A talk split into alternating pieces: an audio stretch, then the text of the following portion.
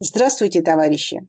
Сегодня с нами редактор и диктор на Красном радио, а также переводчица для YouTube-канала ФРА Оксана Побережная. Родом Оксана из Томска. В 95-96 году училась в американской школе и жила в американской семье. С 2002 года жила, училась в аспирантуре и работала в Великобритании, а в 19-м переехала с семьей в Данию. Здравствуйте, Оксана. Здравствуйте, Светлана Николаевна. Здравствуйте, уважаемые товарищи. Расскажите нам про вашу жизнь в Дании. С удовольствием. Сначала, я думаю, я представлю некоторые факты про Данию, потому что это не такая широко известная страна в России. А, ну, наверное, все знают, что Дания – это в Скандинавии, а, на северо-западе Европы. Эта страна в населении небольшая. Здесь живет а, всего 5 миллионов 800 тысяч человек. Дания член Евросоюза с 1973 года, но до сих пор не входит в еврозону. То есть они используют свою собственную валюту, это датская крона. Дания является одним из основателей НАТО и Организации экономического сотрудничества и развития. Значит, про валюту два слова. Одна датская крона – это 12 рублей, 7,5 крон – это 1 евро – и 6 крон – это 1 доллар США. Вот меня часто спрашивают, сколько люди примерно зарабатывают в среднем в Дании. И это такой хороший вопрос. И что интересно в Дании, это то, что здесь действительно нет слишком большой разницы между самыми большими и самыми маленькими зарплатами. То есть люди а, зарабатывают примерно одинаково. Ну, естественно, есть а, работы, где зарабатывают очень много, есть поменьше, но в основном, в основном Скажем, вот если человек работает, предположим, кондитером, а другой человек работает, например, не знаю, менеджером какой-то даже вот довольно большого цеха где-то на заводе, они будут получать примерно одинаково. Вот это вот в Дании, конечно, есть такое. Поэтому, когда говорят медианная а, зарплата в Дании, то можно считать, что да, у, у большинства населения она будет вот такая.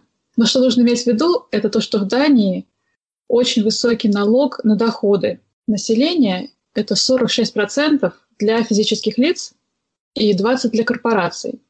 И поэтому я пыталась, когда я искала эти данные по зарплатам, я пыталась все-таки найти а, зарплату уже после налога. Вот я, например, нашла такие данные, что если а, медианная зарплата 25 тысяч крон в месяц, то вот на федеральные налоги уходит 12%, на местные а, еще сколько-то. Потом еще есть церковный налог, между прочим. Они платят а, в государственную церковь. Это лютеранская церковь. Но от этого налога можно отказаться. И мы когда сюда приехали, заполняли бумаги на жительство, там была специально такая графа, что будете платить церковный налог или не будете. Мы такие, не будем. И тогда получается, что от 25 тысяч осталось 16 630 крон в месяц. И на том же самом сайте был расчет на год. Если мы берем а, зарплату до налогов 300 тысяч крон, то после всех налогов остается примерно 200 тысяч крон. Однако они любят свои корпорации. 46 для населения и 20 для корпораций. Это интересно. Да, я про это еще буду говорить. Да, Дания очень любит своих капиталистов. Также я искала данные по секторам экономики, как они распределены, сколько процентов трудящегося населения занято в каких секторах. Ну и вот по разным данным говорят, что в сельском хозяйстве занято примерно 2,5% трудящихся. А с промышленностью сложнее. Я находила совершенно разные цифры. И поскольку у меня нет специальных знаний по этому поводу, как это рассчитывать, поэтому не могу вам сказать. Но разные сайты говорят 11%, 19%, 20%, вот так вот. Процентов населения занято в промышленности. Но что не вызывает никаких сомнений, это то, что, конечно, абсолютное большинство населения в Дании а, работает в сфере услуг. Это ясно. Они могут еще по-разному классифицировать. Они могут по-разному классифицировать, что относить к промышленности, а что не относить, так что они ж не марксисты. Да. Теперь вот про цены. Меня тоже, конечно, часто спрашивают. Я здесь выписала некоторые. Буханка хлеба стоит 33 кроны, литр молока 10 крон, полкило сосисок 20 крон, поездка на автобусе 17, билет в кино 65, джинсы стоят примерно 300 крон, литр бензина, вот очень часто спрашивают, 12 крон. То есть это 2 доллара или полтора евро. Но потом я нашла такой сайт, там выписаны и сосчитаны вообще все затраты по содержанию автомобиля за год. И это было на примере автомобиля Peugeot 208. Это самый покупаемый автомобиль в Дании. Так вот, там написано было, что за один год все затраты, то есть это с выплатой кредита на машину, затрат на бензин, на страховку, на ремонт, получается 85 тысяч крон в год. То есть, ну, это огромные деньги. Это огромные деньги, поэтому у нас здесь и нет машины. Мы ездим на велосипедах. Затем жилье. Я смотрела по нашему городу. Наш город – это Орхус. Он находится на полуострове Ютланд. И это э, второй самый большой город в Дании. После Копенгагена, естественно. Копенгаген – это столица. И там, конечно, все еще дороже. Даже по сравнению со вторым городом в Дании, в Копенгагене еще дороже жить. Но я смотрела по Орхусу, и чтобы снять трехкомнатную квартиру, это будет 11 тысяч крон в месяц. Однокомнатная – 4 тысячи. Теперь купить дом. Дом стоит от двух с половиной миллионов крон. Это такой будет, я видела на фотографии, такой одноэтажный, такой небольшой, может быть, там три комнатки внутри. И, конечно, верхнего предела, естественно, нет, но вообще, конечно, чем еще Дания отличается, это то, что здесь не принято показывать роскошь, на показ выставлять свое богатство, поэтому все-таки здесь таких вот ну, совсем роскошных вилл нет. Ну, я видела, до 7 миллионов крон продают дома на сайтах. А, детский садик стоит 2800 крон в месяц на одного ребенка. И продленный день в школе 800 крон в месяц. Первичный осмотр у стоматолога с чисткой 1600 крон, а вот зубной канал сделать это уже 6000 крон стоит. То есть это ужасно дорого, даже ну, по любым стандартам, по сравнению с Великобританией, это примерно в 3-4 раза дороже. И вообще по сравнению с Великобританией, здесь в Дании все так. Все в 3, 4, 5 и дальше раз дороже. Ну, я поняла, в общем и целом, получается, что здесь у вас дешевые продукты, но очень дорогое жилье, дорогое содержание детей, дорогая медицина и чудовищно дорогая культура. Там просто кино – это такие деньги за кино брать, я не понимаю, а что тогда происходит вообще с культурой в Дании? Какой там культурный уровень населения? Да, я эту тему затрону обязательно про культуру. Переходим к первому вопросу. Давайте. Первый вопрос задал Петр Гамилаури. Правда ли, что в странах Скандинавии все так великолепно живут, как нам рассказывают по телевизору и интернету? Спасибо, Петр, за ваш вопрос. Нет, это неправда. Я бы сказала, что датская буржуазия устроила такой уютный мещанский рай для белых датчан. Нельзя пожаловаться, причем в прямом смысле. Я ходила на двухдневный курс по датской культуре, и главная идея, которую нам там вбивали, это сиди и не высовывайся. Главное в датской буржуазной культуре – это конформизм. Нельзя выделяться. Все одеваются одинаково, преимущественно в черное. Все ездят на черных, красных и белых машинах, у них даже детские коляски черные. Я знаю, мне люди не поверят, поэтому я тут сфотографировала трех индивидов, все в черном и с черными колясками. Но я боюсь как-то выкладывать это на сеть, еще засудят. Но у меня есть доказательства в случае чего. И, конечно, никому нельзя критиковать диктатуру буржуазии. Но тут я сразу хочу сказать, чем тут хорошо. А то потом скажут, что вот живет в Дании, пользуется всеми благами, еще и ругает ее. Но, во-первых, тут все блага жизни только для белых датчан, но все-таки не все блага датчане могут запрятать себе в сундуки и в страховки. Некоторым приходится делиться. Например, здесь по сравнению с Великобританией безопасно. То есть датчане в прямом смысле не закрывают дверь, когда выходят в магазин или погулять. Детей в колясках оставляют здесь на улице, около дома или около кафе. Дети спокойно ездят в общественном транспорте. Я, например, как женщина, тоже не боюсь с темным вечером идти домой. Потом вот воду из-под крана всегда можно пить, а не так, как в Томске, как я вижу по новостям, как потечет что-нибудь коричневое из-под крана. Когда наступил гололед, муниципалитет все засыпал солью и песком. И до такой степени, что когда снег стаял, по дороге уже нельзя стало проехать именно из-за дюн песка. Так приехал специальный трактор, аккуратно убрал весь песок. Еще пироженки у них такие есть. Флюлле-болла. Это вот если безе не допечь, и вот эту вот воздушную смесь сахара и белка обливают тонким слоем шоколадом, и вот очень вкусно. Так что теперь это сказала, могу дальше продолжать. Если вот смотреть с точки зрения американца, где вообще нет никаких социальных гарантий, то в Дании действительно хорошо. А если с точки зрения советского человека, вот как я, мне повезло, то это регресс. Датчане могут позволить купить себе дом или квартиру, особенно если не в больших городах. И, конечно, когда же подкопят денег, не в молодости. Образование бесплатное, поликлиники тоже, зарплаты высокие. И при этом на производстве и в строительстве работают в основном иностранцы и беженцы. Вроде бы такой вот рай для белых скандинавов. Но при этом и налог на добавочную стоимость высокий, цены все высокие. И все равно эту зарплату из датчан не мытьем, так катанием вытянут. Самыми высокими в мире налогами, тарифами на импорт, страховкой, стоматологией, чем угодно. И при этом буржуазное государство в Дании уже подняло пенсионный возраст и еще будет поднимать. Наступает на бесплатную медицину, расширяет сеть частных больниц.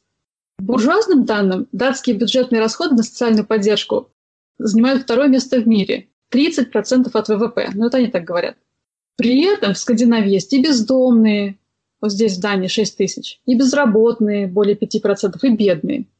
Но все-таки их здесь по буржуазной статистике меньше, чем в остальном капиталистическом мире. А бедные – это в основном одинокие отцы и матери, иммигранты, беженцы. Но около 64 тысяч детей в Дании живут в бедности. И это уже нонсенс, потому что раз Дания такая богатая и справедливая страна, так не должно быть бездомных и бедных детей. Это во-первых. Во-вторых, условия жизни для большинства людей постоянно ухудшаются. Капиталисты на Западе постепенно отбирают у трудящихся все так называемые социальные гарантии, которые они вынуждены были уступить людям из-за примера социалистических стран и из-за борьбы рабочих на самом Западе. Вот в Дании нет минимальной зарплаты. Но по соглашениям между профсоюзами и организациями собственников средств производства фактически она составляет 111 крон, это примерно 20 долларов в час. Государственная пенсия очень маленькая. Люди обязательно покупают себе частные пенсии. Как я уже говорила, недавно государство увеличило пенсионный возраст. Вот я читала на сайте одной из коммунистических партий Дании, КП, в результате кризиса 2008 года 200 тысяч датских рабочих мест было потеряно из-за банкротств и увода предприятий из страны. И вот хотя сходить к терапевту в Дании бесплатно, недавно моя учительница датского языка, сама датчанка, не сумела сделать операцию в рамках бесплатной медицины, там была слишком большая очередь, она не могла ждать. Ей пришлось лечь в платную клинику. Стоматология здесь хуже, чем в Великобритании. Вот в Великобритании они не заявляют о себе как о самом социальном государстве в мире. Но в Дании государственная стоматология в три и больше раз дороже. И хотя для детей там и там бесплатно, но в Великобритании детей принимают четыре раза в год, а в Дании один раз в год. Когда это в первый раз услышала, у нас был как анекдот такой. Стоматолог, детский стоматолог мне говорит, ну вот, и мы вас снова позовем через год. Я такая, через год? А стоматолог меня спрашивает, а в Великобритании как было? Я говорю, ну, через три месяца. Он такой, через три месяца? Так, не поняли друг друга. И официальная буржуазная пропаганда в Дании провозглашает, что все должны быть довольны. Вот, выражать недовольство и несогласие с правительством в Дании – это означает статус изгоя. Таких здесь не любят. С этой работы выгонят и следующую не дадут. Потому что работу в Дании раздают как раз только по знакомству. Так что такая в Дании диктатура буржуазии. Да. Я думаю, что даже нельзя говорить о том, что это диктатура буржуазии. Они, например, заявляют, что у них там, наверное... Ну вот я почти уверена, что они заявляют, что у них самое что ни на есть демократия. Конечно. Еще какая. Не просто демократия, а прям такая самая, что ни на есть консенсусная. Вот прям вот консенсус цветет. Вопрос такой. Вы упомянули вывод предприятий.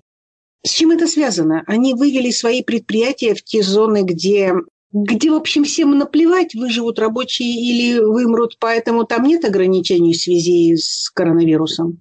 Нет, это было не сейчас, это было вот эм, в недавний кризис, в 2008 году.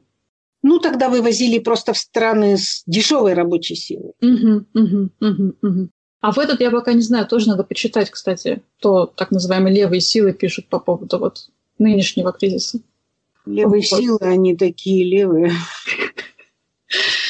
Так что да, вот такая вот, вот оболочка вот этого консенсуса, такого всенародного согласия, да, и вот уровень конформизма и национализма здесь просто заоблачный. Достаточно сказать, что здесь можно увидеть больше государственных флагов, чем в США. А я, честно говоря, вообще не думала, что такое возможно. И вот такой факт.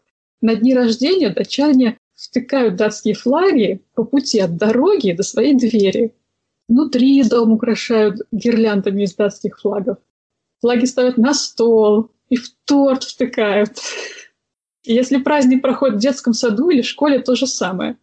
То есть вот этому многие удивляются. Не только я, но и другие иностранцы, когда приезжают в Данию, это довольно так это... Немножко так. Датчане, с которыми я разговаривала, и они мне в лицо говорят, что не, вот а я не роялист, я не за монархию, совсем нет. Все смотрят выступление королевы по телевизору. Все. И хвалят ее. Вот она вот так сказала, то как хорошо она сказала, вот она такая умная у нас. Как у нас выступление Путина. Да. Все против Путина, но все смотрят его выступление и обсуждают. Вот. Ой, боже. А еще чем здесь вот, ну просто на самом деле вот, ну, ну так вот, ну неприятно, это тем, что здесь царит расизм. И проявляется он прежде всего на государственном уровне. Иммигрантам не выплачиваются пособия обычные для датчан. Поскольку в Дании нет пособия по безработице, иммигранты не могут его получить. Вместо этого в Дании есть такая система специально для тех, кто живет в Дании многие годы. То есть иммигрантам сначала надо как-то выжить, поработать в Дании минимум год, чтобы потом в будущем получить возможность получать пособие по безработице. А в Орхусе, вот где я живу, для беженцев специально построили микрорайон квартирных домов. Называется он Геллерук. И датчане официально называют этот район гетто. Если кто-то совершает административное правонарушение или преступление в гетто, по закону наказание будет больше, чем в других местах. И в официальной статистике и сами иммигранты, и их дети, уже рожденные в Дании, проходят как граждане иностранного происхождения. То есть если ребенок, который родился в Дании, ходит в датскую школу, идеально говорит по-датски, он все равно не считается таким же датским гражданином, как белый датчанин. Для них образцом, по всей видимости, служили соответствующие законы гитлеровской Германии, и они, наверное, сильно жалеют, что не могут воплотить их более полно. Ну да, я думаю, что они жалеют, потому что вот сейчас правительство говорит, что их цель – это допускать ноль беженцев в Данию. То есть вот у них прям официальная цель такая, что никого не пустим. Только если, говорят, нас кто-то заставит, Европейский Союз, или кто-то их может заставить. А так нет. И в повседневной жизни мне рассказывают, знакомую моего мужа, иранку по происхождению, просто на улице ударила белая датчанка. Шла мимо, ударила. Просто так? Вообще без повода? Без, без повода. Чтобы просто вот не ходила здесь. Зачем вот ты здесь ходишь с не тем лицом и не теми волосами? Другая наша знакомая, та вообще черная женщина, она с Карибских островов, вышла замуж за белого датчанина так ее датские родственники взяли и купили себе такую фигурку черного человека, знаете, с такими вот губами вывернутыми, вот с глазами такими большими белыми, карикатурную фигурку черного человека и поставили там у двери у своего у дома прям всем на радость. Потом еще одна наша знакомая, тоже иранка, наклонилась завязать себе шнурок. И пожилая белая датская пара подошла к ней и спросила, не пытается ли она украсть машину, которая стояла рядом. «Пытаюсь», Сейчас шнурки завяжу и украду обязательно. Это просто дичь какая-то. В моем понимании это просто дикие люди какие-то. Это еще бед, бедная Иранка, что она говорит по-датски. Я вот, например, ничего не так сильно и хорошо понимаю. Я просто бы сказала, извините, отошла бы. Я, по крайней мере, не обиделась. А бедная Иранка, ну, ей, наверное, да, худо было. Ну, ладно. Еще вот здесь есть такая газета, называется Юландс Постон. Значит, это почта Ютланда. И вот в 2005 году они что сделали? Они напечатали 12 карикатур на пророка Мухаммеда. Причем они это сделали совершенно на слабо. То есть не было никаких причин рисовать и публиковать эти рисунки. Причина была одна, просто чтобы сказать, а вот мы можем. Мы живем в свободной стране, и мы можем такое сделать. Пример французов их ничему не научил, так надо понимать. Ну так наоборот, я вот и говорю, что они специально это сделали. Вот у нас свободная, присвободная такая страна, и мы проверяем понятие самоцензуры. Ну, то есть вот у вас живет в стране религиозное меньшинство. Они датчан не оскорбляют. Нет, никак. А большинство, вот, пожалуйста, оскорбляют это меньшинство просто для того, чтобы показать, что они это могут. И вот я это сейчас говорю, но это все невеликое открытие, конечно, потому что исторический материализм утверждает, что как только возникает капитализм, возникают современные национальные государства, и с ними, конечно же, национализм и расизм. Национализм и расизм, они выгодны правящему классу буржуазии, потому что национализм позволяет сказать, ну мы же все датчане, какой может быть между нами классовый конфликт? А расизм, он позволяет перевести классовый конфликт на рельсы межнациональных и расовых конфликтов. И теперь про культуру. Я хотела сказать, что со времен Платона и Аристотеля которые впервые поставили в рамках философии вопрос, что такое хорошая жизнь. В критерии хорошей жизни входят и духовные потребности людей. Коммунистическая партия определила цель коммунистического производства как обеспечение полного благосостояния и свободного всестороннего развития всех членов общества. А в Дании, ну и в остальном капиталистическом мире, у людей нет возможности свободно развиваться. Даже по их буржуазным меркам датское школьное образование в международных рейтингах всегда внизу под большинством европейских стран и намного позади своих скандинавских соседей. Международное исследование TIMSS показало, что ученики начальных школ в Дании знают математику хуже, чем их предшественники в 2007 году. И это несмотря на то, что в 2014 году датский парламент проголосовал за школьную реформу, которая была как раз направлена на то, чтобы улучшить результаты по датскому языку и математике. Однако в 2021 году Парламент признал, что реформа провалилась. Моя учительница датского сказала нам, что одной из главных причин стало то, что учителей хотели заставить работать больше за ту же плату. Учителя на это не пошли. И при этом в ходе реформы закрыли много маленьких сельских школ, и детям теперь приходится ездить в городские. Или некоторые родители сами основали независимые школы, здесь так можно, чтобы а, их дети имели возможность учиться неподалеку от дома.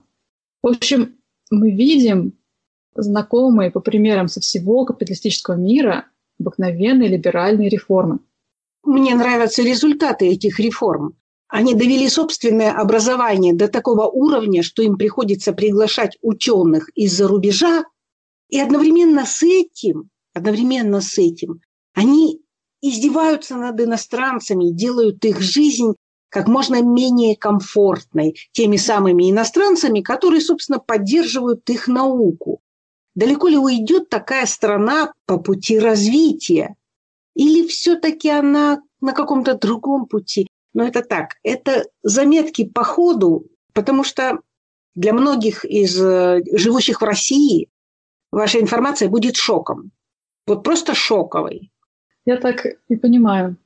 Потом, поскольку еще раз говорю, что мне повезло, я испытала, я жила в последние годы Советского Союза, э, из этого опыта я с ужасом смотрю на западный мир, потому что здесь нет ни музыкальных, ни спортивных, ни художественных школ.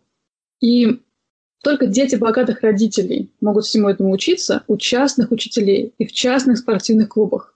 Потом, если взять обыкновенное образование, школы, университеты, там, конечно, господствует буржуазная идеология. Ею пронизано все. И образование, и средства массовой информации, и искусство. Главные элементы этой идеологии – это индивидуализм и антикоммунизм. В школах и университетах не преподают марксизм, естественно, не преподают даже исторический материализм. Хотя не далее, как в 30-е годы в Великобритании, в Англии, в Кембриджском университете серьезно преподавали марксизм. Но теперь нет. Историю детям и студентам представляют как как движение идей. Вот идеи, они вот воплощаются в материальном мире. Они преподают так, что вот, например, пришла идея важности отдельного человека, и поэтому наступил капитализм. Да. При этом, опять же, что особенно трудно для советского человека, может, даже для современного российского, я уж не знаю, как сейчас, но для меня точно это тяжело это то, что у Дании очень трудное положение по отношению ко Второй мировой войне. Что значит, как получилось? Датское буржуазное правительство сдалось нацистам в течение двух часов. Потом они арестовали коммунистов. Здесь была сильная коммунистическая партия. А после войны а, датское правительство встало на сторону США.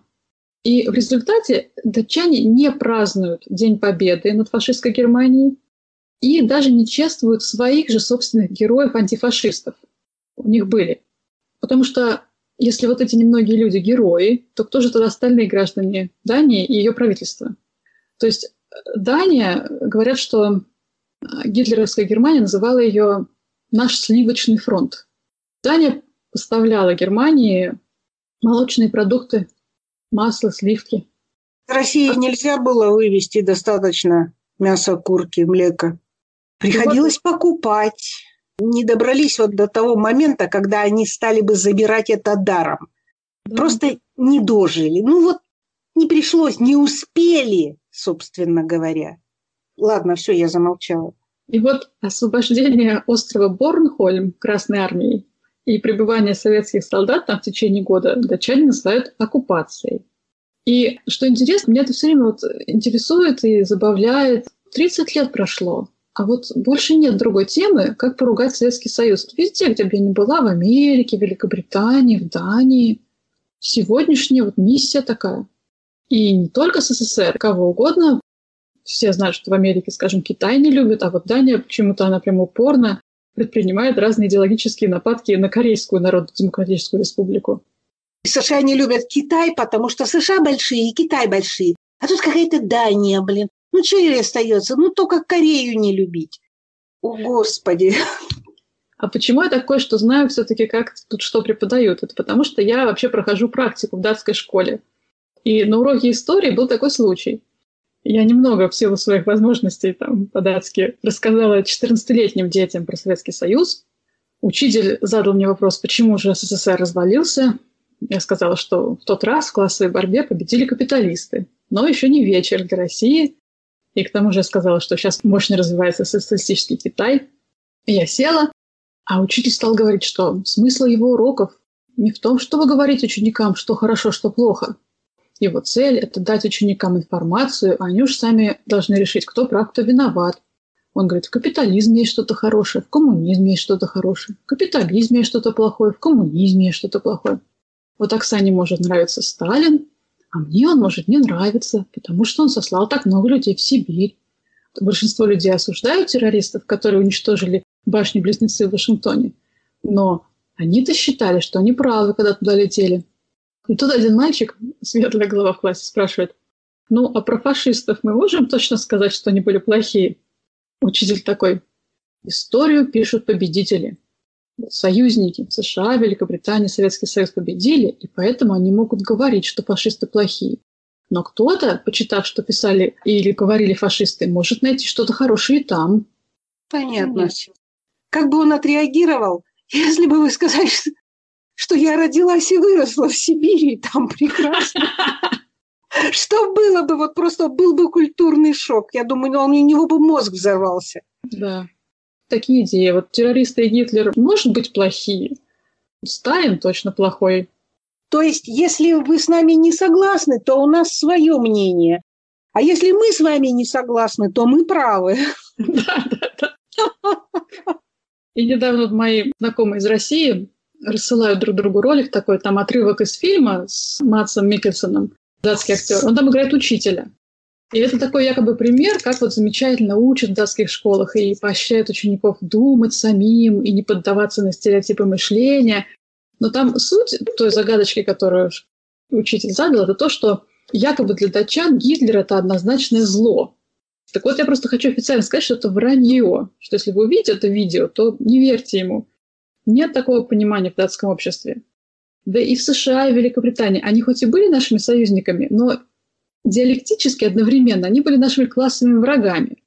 И Гитлер в США и Великобритании, ну это просто один из штампов буржуазной идеологии. Гитлера и Сталина полагается не любить. А мать Терезу, Нельсона Манделу полагается любить. Неясно, почему именно, но вот так их тренируют. Практически условный рефлекс. Но ясно, что эти штампы классово заряженные. То есть и террористы, и Гитлер, если разобраться, они носители буржуазной идеологии. Вот такой девиантный, но буржуазный. То есть они за частную собственность и за эксплуатацию человека человеком. А вот Сталин совсем наоборот. против частной собственности и против эксплуатации. За общественную собственность, за обеспечение полного благосостояния, свободного всестороннего развития всех членов общества. Поэтому его смело можно записывать в отряд плохих ребят. Ну, я так думаю, что там вопросы важности собственности для общественного устройства вообще не рассматриваются и даже не ставятся. То есть там частная собственность однозначное добро, и никто не ставит это под сомнение. Да, конечно. Мы к этому вернемся, когда будем обсуждать программы коммунистических партий здесь, в Дании. Это как сказка, это как страшная сказка. Я это не первый раз от вас слышу. Я каждый раз то, что называется фейспалм. Вот это невозможно поверить, что сейчас в современном мире это может быть. Людей осознанно превращают в тупое стадо. Да. И это государственная политика. И люди всем довольны. Второй вопрос от Виктора Маруи. Что производится в Дании? Спасибо, Виктор, за ваш вопрос. В Дании производятся фармакологические продукты, слуховые аппараты, аппаратура, компьютерные сети, пищевые продукты, химические продукты, продукты из металла, пластика, стекла и бетона.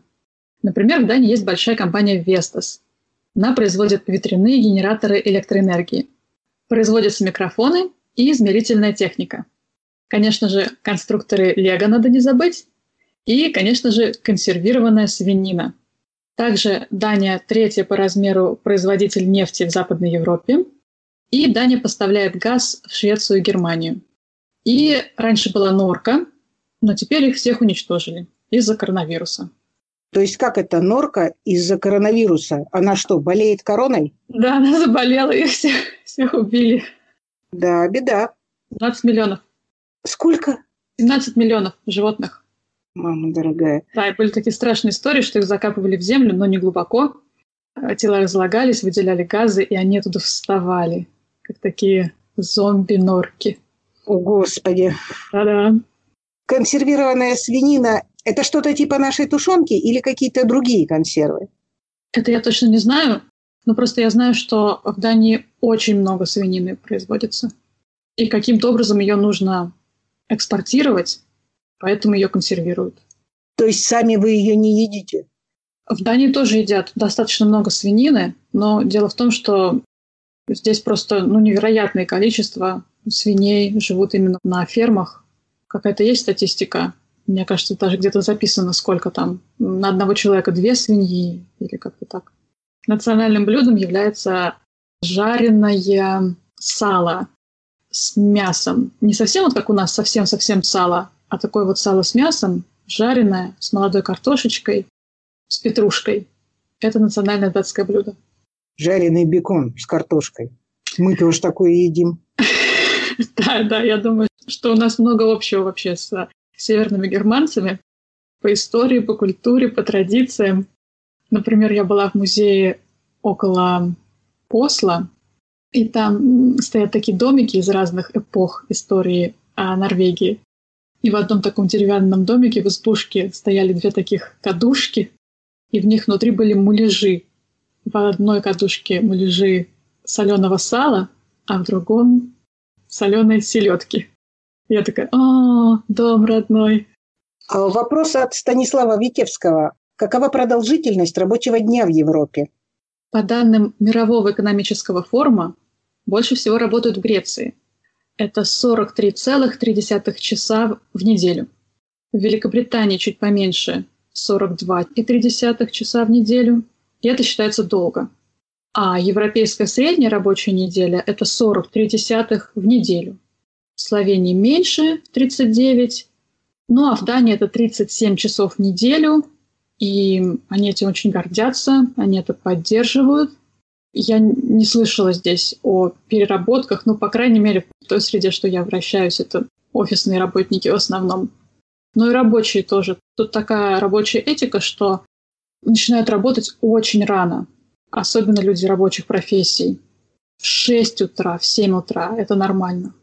И они вот отрабатывают те несколько часов, что им надо за день, и потом после трех они свободны.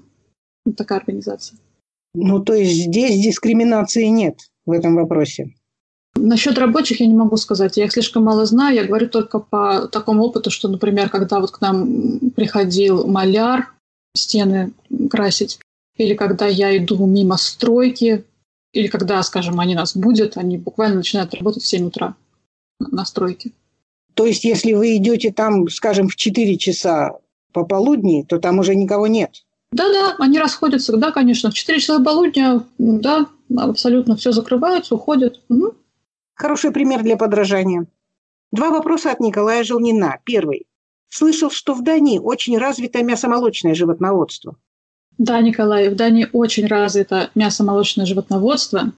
Дания – один из крупнейших экспортеров свинины в мире и экспортирует 90% произведенной в стране свинины.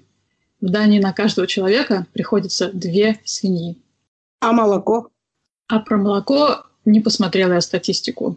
Но тоже есть, и она такая механизированная, да, то есть вот э, молочная промышленность здесь тоже вся механизированная, потому что по полям коров не видно, не видно вообще никакой живности. Поля у них заняты э, зерновыми, пшеница, рожь, ячмень. А коровы, видимо, все находятся в помещениях, и вот там их, наверное, интенсивно доят.